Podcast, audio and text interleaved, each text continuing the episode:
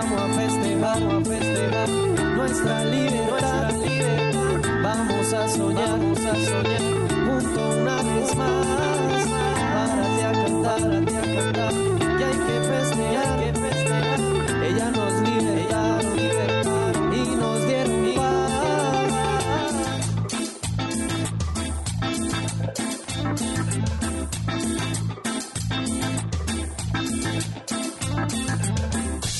Mujeres que nos salvaron de la prisión de los malvados, sus ideales nos libertaron, que lo celebramos. Mujeres que nos salvaron de la prisión de los malvados, sus ideales nos libertaron, que lo celebramos.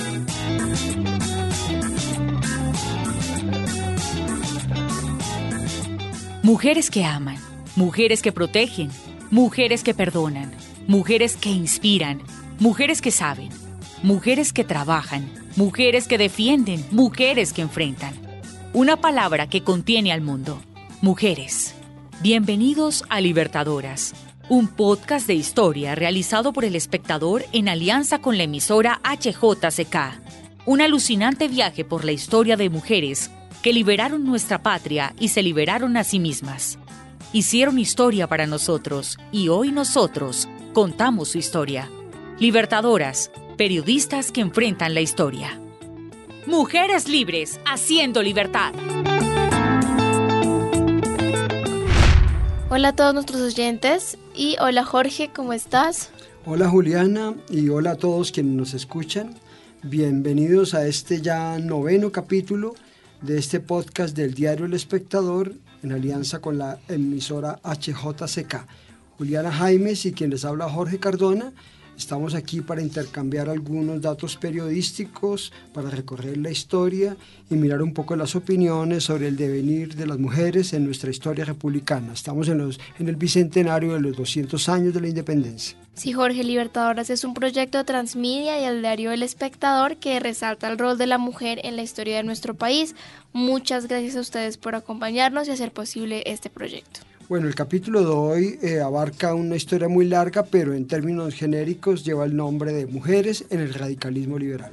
Jorge, si bien hoy vamos a hablar de una mujer muy importante para las letras de nuestro país, me parece muy importante, como usted siempre lo hace, que nos cuente un poquito el contexto de la época que estaba pasando en la Confederación Granadina durante los años 1858 y 1863. Pues habíamos dejado en el anterior capítulo en un momento crucial de la historia de Colombia, que es lo que se suele llamar la revolución social del medio siglo XIX, que es un fenómeno que realmente empieza en 1849 con la elección de José Hilario López y que va a tomar forma constitucional en la Carta Política de 1853, una carta abiertamente liberal, eh, garantista, con muchas posibilidades, digamos, para el desarrollo de una sociedad incluyente, como era la que se estaba demandando en ese momento en la República pero la política no es igual a los ritmos constitucionales y después de esa constitución del 53, un año después, el país está en una nueva guerra civil, esta vez por el golpe de Estado que propicia el general José María Melo al presidente José María Obando, que tenía nada más y nada menos que la decisión de desarrollar la Carta Política del año 53. Esa guerra civil se va a demorar desde abril de 1854 hasta diciembre. La gana en el gobierno, Melo el golpista es expulsado del país, pero sucede algo muy curioso, el Congreso se reúne y decide que, que Obando no va a ser de nuevo el presidente de la República y elige a Manuel María Mayarino como presidente transitorio para terminar el periodo que le correspondía a Obando. Y en desarrollo de ese gobierno se, hay una nueva reforma constitucional que permite la creación de lo que se llamó la Confederación Granadina en el año de 1858 una constitución que avanzaba mucho más y que profundizaba todo el régimen federal, pero que le tocó sancionarlo a un presidente conservador, porque cuando hay elecciones, después de María Mayarino, el gobernante es Mariano Ospina Rodríguez, y Mariano Ospina Rodríguez era un poco de la cuerda antigua ministerial y era cofundador del Partido Conservador y obviamente su principal interés era ponerle un freno de mano a las reformas sociales del medio siglo XIX. Inmediatamente estalla la guerra civil la encabeza Tomás Cipriano de Mosquera desde el departamento del Cauca. Hay una guerra muy prolongada, muy difícil, con la toma de Bogotá en 1861 y la victoria es la primera vez que vence una revolución triunfante, la de Tomás Cipriano de Mosquera. Eh, se toma en el gobierno en Bogotá y termina de acuñar su modelo político en la llamada Constitución de Río Negro de 1863 de corte absolutamente liberal con absolutas eh, garantías públicas, entre ellas libertad absoluta de expresión, incluso hasta porte de armas eh, liberal, de manera que era todo un contexto en el cual era tratar de afianzar el mundo liberal en un momento en que el mundo ya empezaba un poco a girar hacia la derecha. Perfecto, bueno, Camila Ramírez, nuestra invitada de siempre de historia, nos va a hablar un poquito de la guerra civil de 1859 a 1863, que era lo que usted estaba explicándonos ahora.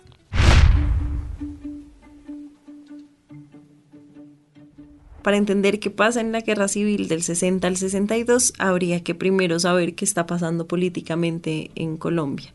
Entonces, en el 56 tuvimos elecciones presidenciales y ganó el candidato conservador, gracias al sufragio universal masculino que había impuesto el Partido Liberal. Gana Mariano Espina Rodríguez con el 46% de los votos y los liberales deciden rebelarse, entonces aprovechan una pequeña rebelión en el estado de Santander para unirse en las diferentes regiones liberales e ir contra las distintas medidas que está tomando el gobierno conservador. Lo interesante de esta guerra es que es una de las pocas guerras donde el lado insurrecto gana. Tomás Cipriano de Mosquera, que era el líder de los liberales del momento, es quien logra ganar esta guerra civil. La, figura de Tomás Cipriano de Mosquera es muy interesante porque bueno, siempre pensamos en, por ejemplo, Rafael Núñez, que después de una vida liberal pasa a ser un gran conservador, líder de la regeneración. Tomás Cipriano de Mosquera hizo lo mismo, pero del otro lado.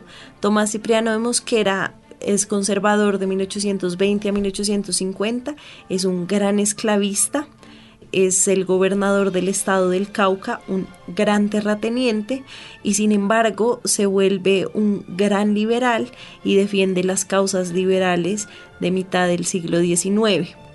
Entonces Tomás Cipriano de Mosquera encabeza esta rebelión y en el 62 logra ganar una vez gana, se da lugar a la Constitución de 1863, que es la constitución liberal más radical de las que tendríamos en el siglo XIX. Entonces lo que hace la Constitución de 1863 es radicalizar lo que ya venía de la Constitución de 1853, es disminuir el poder ejecutivo, el periodo presidencial pasa a ser solo de dos años y fortalecen bastante el poder legislativo.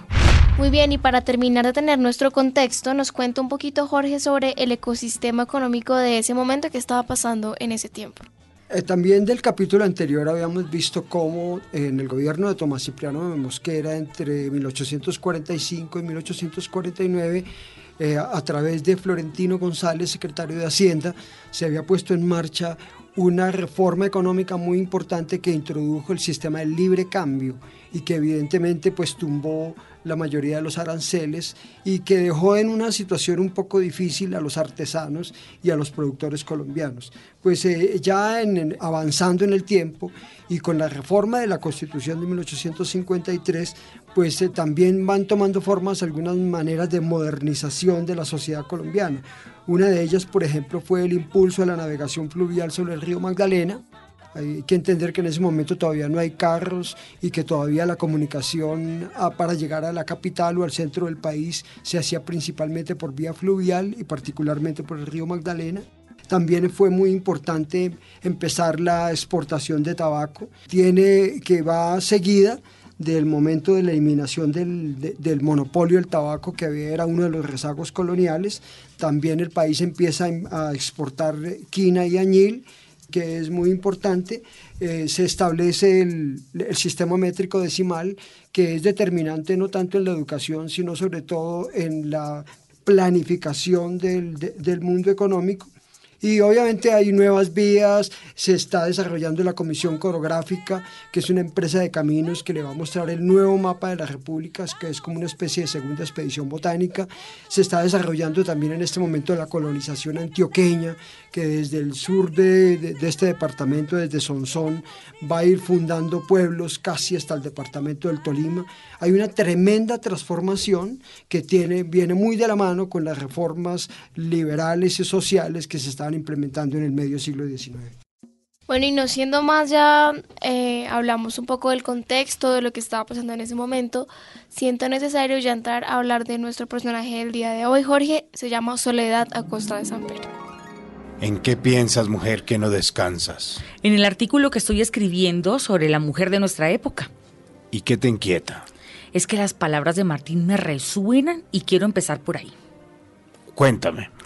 Martín dice, el porvenir de la sociedad se halla en manos de la mujer, y ella será la agente de la revolución moral que hace tiempo empezó y que aún no ha concluido. Quiero hablar de esa revolución moral.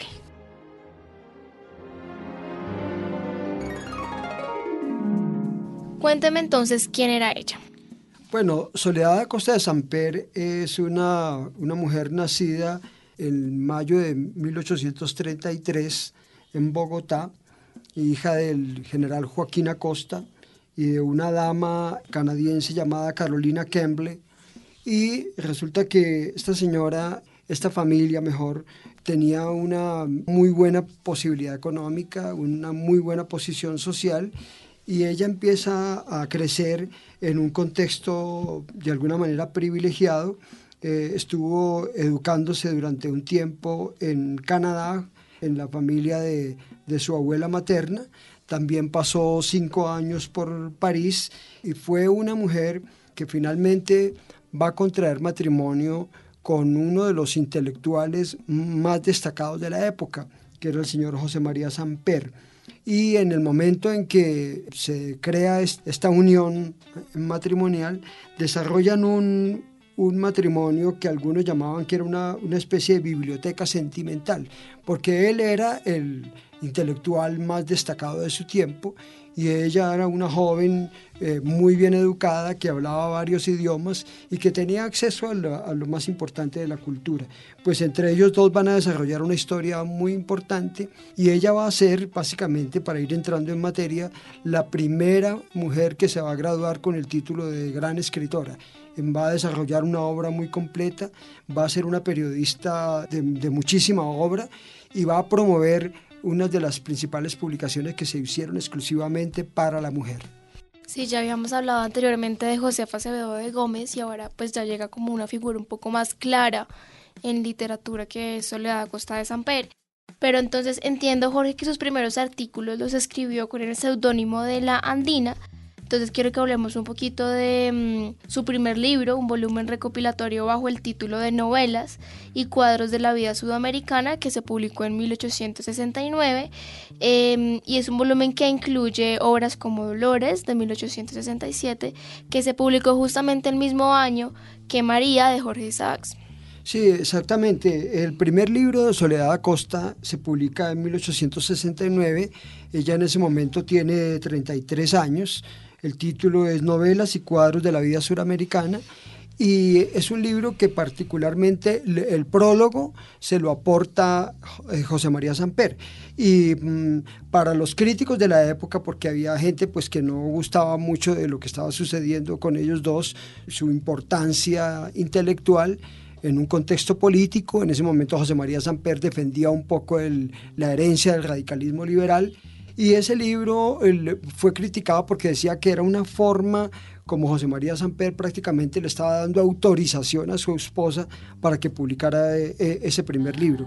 Eh, ese libro en ese momento ya, ya está constituida la, la, familia, tuvieron cuatro hijas, dos de ellas van a, a, fallecer en una de esas epidemias que pasaban por Bogotá, pero digamos eso ya proyecta profesionalmente, si se puede hablar así, a Soledad Acosta de Samper y, y ellos tienen un desarrollo muy importante porque hacia, eh, ya habían pasado por, por París, habían vivido durante mucho tiempo allá, ella ya había participado como corresponsal de una revista llamada Biblioteca de Señoritas.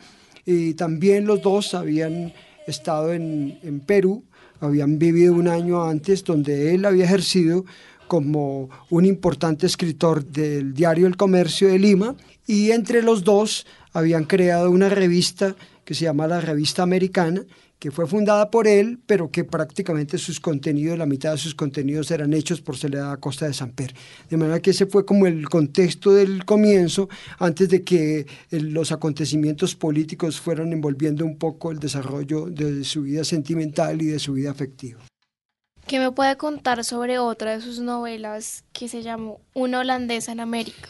Lo que pasa es que la obra de Soledad Acosta es muy larga y realmente eh, algunos le criticaban de que, de que no, no, no asumiera una postura un poco directamente relacionada con los difíciles conflictos que estaba viviendo la sociedad colombiana. Es decir, que apelara a la figura de la ficción para desarrollar este tipo de obra. Entonces, esta, Una holandesa en América, fue una de tantas obras que se hicieron en un momento en el cual ella estaba desarrollándose como, como escritora. Pero digamos que su obra más, más importante, la que más se destacó en aquella época, era una que se titulaba El corazón de la mujer donde decía, entre otras cosas, la vida de la mujer es un sufrimiento diario, pero este se compensa en la niñez, con el candor que hace olvidar, en la adolescencia con la poesía y todo lo embellece, en la juventud con el amor que todo lo consuela y en la vejez que es una resignación.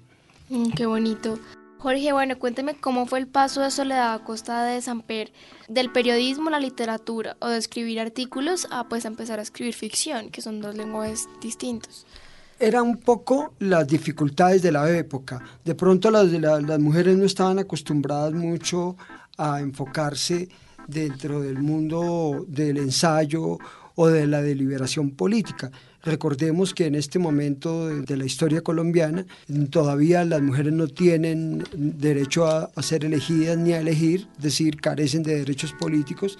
Incluso la constitución, a pesar de que son constituciones liberales, todavía reconocen como ciudadanos a los varones neogranadinos. Hay unas pequeñas excepciones como en 1853 cuando se hace la ley del matrimonio civil y el divorcio que va a tener vigencia hasta 1856. Entonces realmente el tránsito de ella es mucho más por el mundo de la, de la ficción, pero se va asomando poco a poco y sobre todo su obra literaria más importante se va a empezar a desarrollar eh, después de 1888, cuando eh, José María Samper fallece y ella a sus 55 años va a París, eh, es delegada oficial de la República Colombia en el Congreso Internacional de Americanista, eh, participa en el cuarto centenario del descubrimiento de América y empieza a compartir con otras mujeres mundialmente famosas en el tema de la escritura. Y ahí es donde empieza a desarrollar lo que los em, especialistas en su obra desarrollan como su aporte cumbre, que es la revista La Mujer, que hace con mujeres entre los años 1878 1881, Familia y las lecturas para el hogar, y realmente una obra muy vasta de carácter periodístico sin abandonar nunca la ficción. Bueno, para matizar esta conversación me gustaría que escucháramos parte de la introducción que José María Samper hace a la novela y cuadros de la vida sudamericana y que después Jorge usted nos siga contando un poco más sobre su vida profesional y personal. ¿Esto?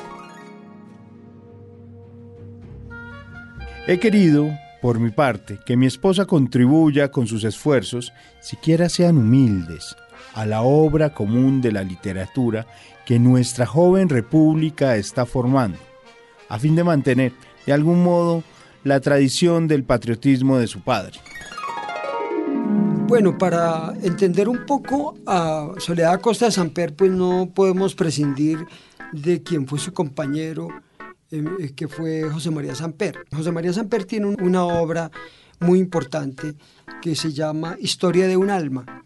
Esa es una de las grandes obras publicadas en el siglo XIX, donde obviamente él relata toda su vida, pero donde por lógica aparece Soledad Costa de Samper y, y, ella la describe de una manera muy particular.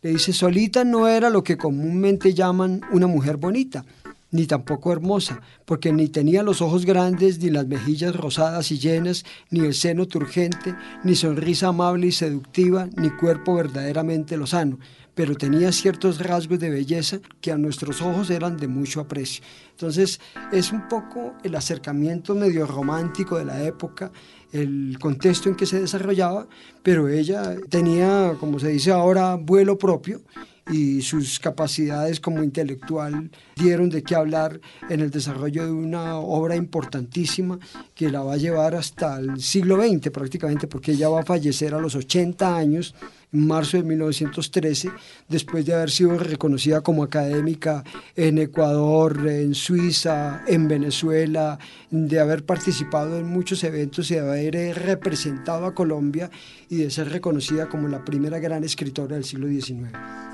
Bueno, y ya con esta ilustración respecto a la literatura del personaje del día de hoy, quiero que nos cuente un poquito eh, acerca del pensamiento de ella y de su época, porque en medio de todo era una mujer que estaba escribiendo, que estaba teniendo un lugar como figura pública, entonces en esa época, ¿cómo era visto eso siendo mujer?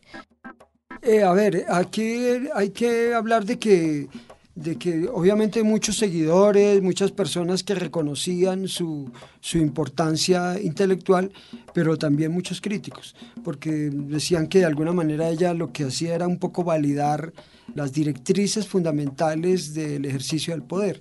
Entonces que de alguna manera no era una representante tan auténtica de la mujer del común. Sin embargo, una, una, una persona que dio conceptos muy importantes como ella hablaba, por ejemplo, que, de ejemplos de mujeres que han vivido el trabajo propio, que no han pensado que la única función de la mujer es la de la mujer casada y que han logrado por vías honradas prescindir de la necesidad absoluta del matrimonio, idea errónea y perniciosa que es el fondo de la educación al estilo antiguo. Y, se preguntaba ella, ¿cuántas mujeres desdichadas no hemos visto solamente porque han creído indispensable casarse a todo trance para conseguir un protector que ha sido su tormento y su perdición? Entonces, de alguna manera ella eh, se metía un poco en el alma femenina y llamaba la atención sobre particularidades que había en un momento del país donde la mujer no tenía el empoderamiento actual, sino que luchaba tremendamente por abrirse paso en escenarios que todos eran de dominio masculino. Cierto eso, y usted ya no lo mencionó hace un rato, pero cuéntenos cómo fue la muerte de sus cuatro hijas y también el encarcelamiento de su esposo. La vida de ella también fue dura en ese sentido. Bueno, las cuatro hijas eh, se llamaban Bertilda, eh, que nació en 1856, que es una historia muy bonita porque Bertilda es, un, es una, las mismas letras configuran la palabra libertad. Entonces él hizo, él hizo una composición de, de, libertad para ponerlo Bertilda. La segunda hija llamaba Carolina, nacida en 1857, la tercera María Josefa, y la cuarta Blanca Leonor. La última nació en 1862, un año antes de la expedición de la Constitución de Río Negro. No murieron las cuatro, solamente murieron dos de ellas. Fue una, una, tremenda tragedia familiar y hay una, un episodio muy interesante en la vida de ella porque hacia 1896 la hija mayor, Bertilda, un poco en contravía de su mamá, y de lo que había pesado toda la vida su propia familia, decidió irse, volverse monja. Hay, una correspondencia muy interesante en el cual ella critica la vida de los claustros y entonces era un poco difícil que ella tomara esa decisión de separarse de su hija porque ella había tomado también la alternativa de, de, los votos religiosos, a pesar de que había sido una de las principales colaboradoras en la revista La Mujer escrita únicamente por, por, mujeres. Como estamos hablando de una mujer y un hombre que pues fueron liberales, quiero que escuchemos un poco a Camila Ramírez, la historiadora, quien nos va a hablar del ideario liberal y conservador de la época. Estos partidos se fundan alrededor de 1848. vale aclarar que ambos estaban basados en una república constitucional. Ambos creían en la constitución pero tenían unos puntos muy importantes de disputa en materias sociales. Creo que uno de los principales es la relación con la iglesia. El Partido Conservador quería mantener a la Iglesia dentro del Estado, quería que fuera la Iglesia quien se, encargara de los matrimonios, de los divorcios, de los registros civiles. Por su parte, los liberales querían que eso quedara en manos de autoridades civiles.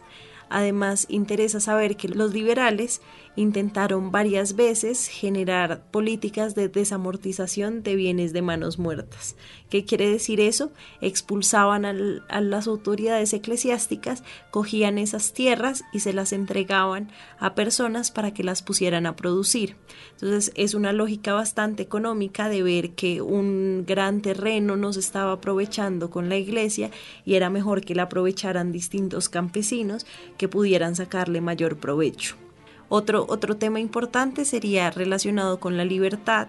Los conservadores eh, tenían una visión bastante católica, querían que la educación estuviera asociada a la iglesia, mientras que los liberales defendían libertad de expresión absoluta, libertad de culto, y en este sentido querían que en las universidades se enseñaran muchas cosas que nos enseñarían bajo una educación eclesiástica.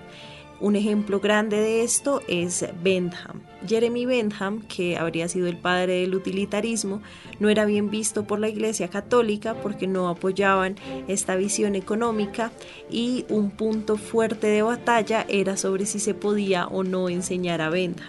Jorge, quiero que ahora nos hable rápidamente sobre la obra de José María Samper.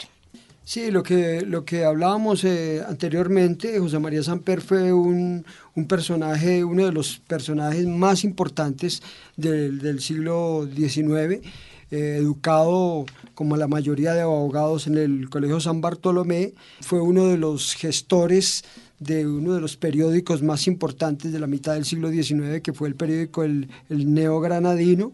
Fue mm, eh, congresista, eh, representó a Colombia en, muchas circunstancias, pero lo más interesante de José María Samper, pese a haber sido, digamos que el uno de los grandes ideólogos de las ideas liberales y de toda esa revolución social del siglo XIX, hacia el final de su vida fue tomando una postura un poco diferente. En 1850 él había sido el gran creador de la escuela republicana, que fue como una plataforma de pensamiento liberal, pero al final terminó siendo uno de los delegatarios de la Asamblea Nacional Constituyente que le permitió a Rafael Núñez cambiar la constitución e imponer la constitución centenaria de Estado confesional católico, de Estado centralista, de control de, las libertades públicas. Entonces fue como una, como una especie de conversión ideológica que lo llevó a la otra orilla del pensamiento liberal. Bueno, y volviendo un poquito a lo de la mujer, la revista La Mujer, Jorge, que me parece muy importante que retomemos el tema. Quisiera aquí contarle que en la entrevista que ustedes van a poder encontrar en el periódico El Espectador, en el especial que estamos haciendo Multimedia de Libertadoras, Carolina Alzate es una docente, una literata que creo yo quien es de las personas que más ha estudiado a Soledad Costa de San Pedro en este país, nos contaba, me contaba una anécdota en la entrevista y decía que ella siempre quiso escribir consejos para las mujeres porque sentía que estaban, siempre estuvieron renegadas. Entonces ella dijo una frase muy bonita que pues que decía Soledad Costa de San Pere, que era que cuando el mismo año en el que los hombres recibían su diploma de estudios, las mujeres recibían el vestido para ser presentadas en sociedad. Entonces es como un poco la realidad que vivían las mujeres en ese momento y que Soledad Costa de San Pedro a través de la revista La Mujer intento cómo hacer un contrapeso. Y sobre esa revista solamente quiero agregar, hay una muy buena edición que trabajó el Instituto Caro y Cuervo, justamente con la historiadora Carolina Alzate Cadavid, en apoyo con las historiadoras Azubia, Licón Villapando y Carmen Elisa Acosta, que recoge una compilación excelente de esta revista La Mujer, que fue una, una publicación que se hizo entre los años 1878 y 1881, que mm, era quincenal y que fue concebida, pensada y hecha para que fuera redactada por señoras y señoritas y con un epígrafe muy particular que decía luz y fe dan fuerzas. Tuvo como colaboradoras principales mujeres que desarrollaron una obra corta, pero que hay que exaltarlas como escritoras, que era la señora Eufemia Cabrera de Borda, fue una educadora importante, Bertilda Samper, la hija de Soledad Acosta, de la quien ya habíamos hablado anteriormente, Silveria Espinosa de Rendón, Agripina Montes del Valle, Gualdina Dávila de Ponce de León, que fueron eh, escritoras de la época. Realmente en esa compilación que mencionaba inicialmente, se establece que Soledad Acosta escribió 144 de los 167 textos que aparecieron en la revista La Mujer. En otras palabras, el 86% de los contenidos. Pero de alguna manera fue un ícono, fue muy importante en su momento y Soledad Acosta utilizaba una frase muy importante que era que para entender a la mujer había que hablarle a su corazón y a su conciencia. Bueno, Jorge, para ir cerrando ya, ya que estamos hablando un poco de los temas del periodismo, quisiera que me cuente qué es cómo iba el periodismo en ese momento, en esa época, cómo estaba avanzando pues eh, ya, ya iba tomando forma, pero seguía siendo un periodismo muy político. Los dos partidos políticos tradicionales se habían presentado en sociedad en los dos periódicos. En 1848 en el periódico El Aviso el escrito de Ezequiel Rojas eh, titulado La razón de mi voto para anunciar su voto por José Hilario López fue la plataforma de presentación del Partido Liberal y José Eusebio Caro y, Mariano Espina Rodríguez hicieron lo propio en el periódico La Civilización en 1849. A partir de ahí él, se va desarrollando un periodismo, sigue siendo un periodismo muy político, eh, pero van apareciendo figuras muy importantes del periodismo un poco eh, del lado liberal, con figuras como Manuel Murillo Toro eh, o como Santiago Pérez, que son los dos más importantes periodistas, y del lado conservador, José Eusebio Caro, el mismo Mariano Espina Rodríguez, y valores fundamentales intelectuales como Manuel Ancísar, del cual hay que hablar eh, como un personaje muy importante, vinculado a la Comisión Coreográfica y también vinculado al periódico neogranadino y a los principales, digamos, eh, periódicos liberales de la época. Claro que sí, Jorge. Bueno, me gusta mucho que sigamos hablando de estos personajes y que nos demos cuenta que las mujeres han sido fundamentales para la construcción de este país. Así es, Juliana, y porque estamos recorriendo el camino del bicentenario de las mujeres que han sido libertadoras en las leyes. Libertadoras en la ciencia. Y también libertadoras en la cultura, porque esta es la memoria de las libertadoras. A todos ustedes los que nos escucharon, muchas gracias por acompañarnos y esperamos que no se pierdan el próximo episodio de nuestro programa que se llamará La Regeneración. Este es un podcast que se realiza en alianza con la emisora HJCK. No olviden visitar nuestras otras plataformas para obtener más información sobre la historia de nuestro país y de sus mujeres. La entrega semanal de nuestro diario, nuestros emojis y toda la información extra en las redes. Hasta la próxima, muchas gracias.